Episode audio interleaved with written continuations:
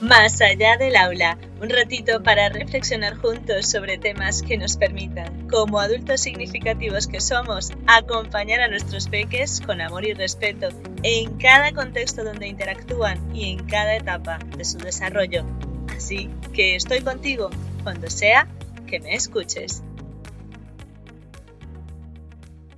Meraki. En el episodio anterior me despedí del mes de febrero y os dije que nos escucharíamos en un próximo episodio en el mes de marzo. Sin embargo, cuando estaba subiendo los audios a la plataforma para programar su publicación, me di cuenta que me faltaba el viernes 25 de febrero. Esto ocurrió porque realicé una reestructuración de los textos que quería compartir con vosotros en este podcast y entre tachar y colocar nuevos temas a tratar, no me fijé que me quedaba un día de febrero sin tema. Seguramente estaréis pensando que pude haber vuelto a grabar el último cachito del episodio en el que me despido de febrero y os invito al próximo episodio de marzo y hacer como si nada.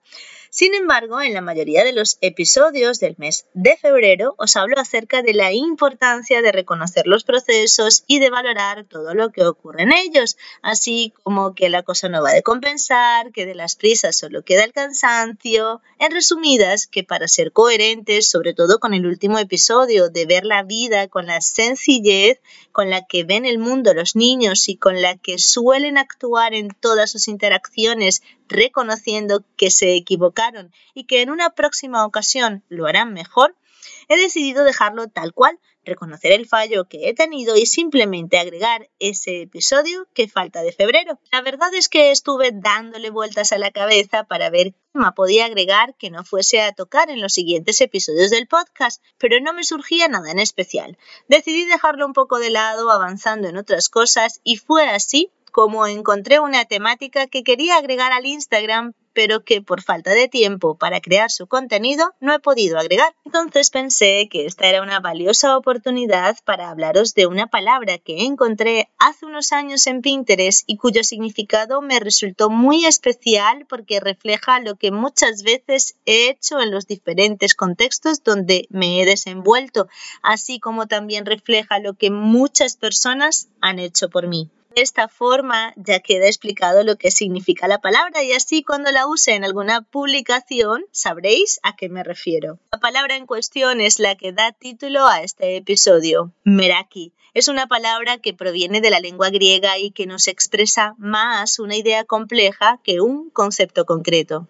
En algunos diccionarios se intenta traducir como curiosidad, capricho, asombro, interés, afición e incluso algunas veces aparece como cuidado, elegancia o moda. Aunque todas estas definiciones no andan del todo equivocadas, la verdad es que esta palabra no tiene una traducción simple a otros idiomas. Sin embargo, si queremos darle una interpretación cercana a la idea que nos transmite, podemos decir que Meraki significa dedicación, alma, creatividad, pasión y amor por algo, la esencia de ti mismo reflejada en lo que haces. Justo la última frase que define esta palabra es la que me ha hecho tilín cuando la leí porque a lo largo de mi vida, no solo profesional, sino también personal, he buscado hacer cosas que me permitan reflejar mi alma y quizás esa es la razón por la que decidí estudiar educación, ya que siento que es una carrera que me permite no solo presentar mi esencia en cada cosa que hago,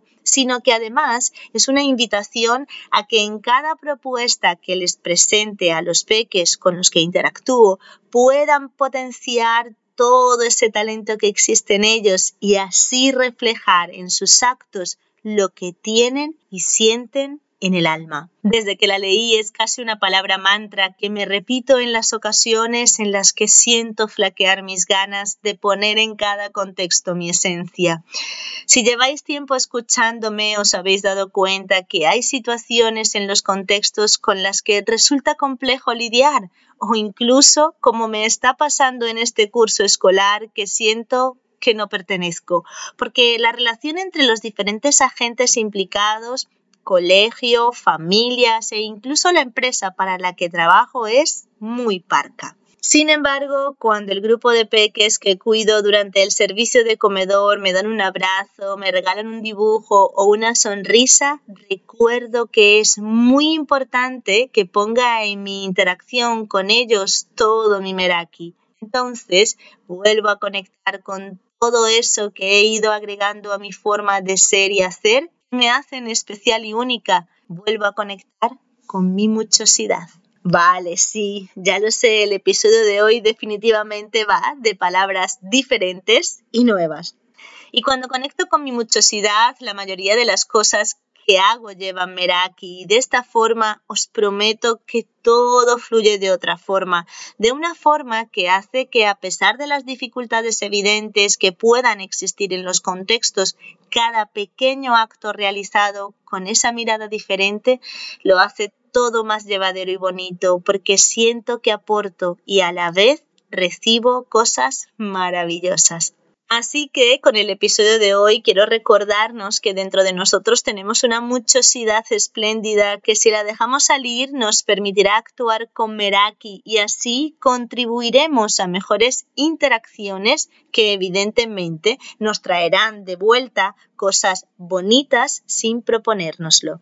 Nos invito entonces a seguir observando con detenimiento a nuestros grandes maestros, los peques, porque creo que ellos tienen clarísima cuál es su muchosidad y por eso actúan constantemente con Meraki. Vamos a observarles e integrarles más para que paso a paso en su acompañamiento nos acerquen a esa muchosidad y Meraki de la que también disfrutamos cuando éramos peques y así las llevemos a esta vida adulta que no tiene por qué pasársenos con prisas y enfados. Vamos a animarnos a reflejar nuestra alma en cada interacción. La recompensa es disfrutar de cada espacio en el que nos desenvolvemos y de cada interacción que establecemos. En la descripción del episodio os dejo el enlace a la historia que escribí sobre la muchosidad. Ahora sí, nos escuchamos en marzo con el episodio Todo el día órdenes. Si te gustó este episodio y crees que puede aportar a otros, compártelo. Nos escuchamos cada miércoles y viernes para reflexionar juntos aquí, más allá del aula. Recuerda que puedes contactar conmigo a través de Instagram entre saberes y sabores o en la web entre saberes y sabores.com.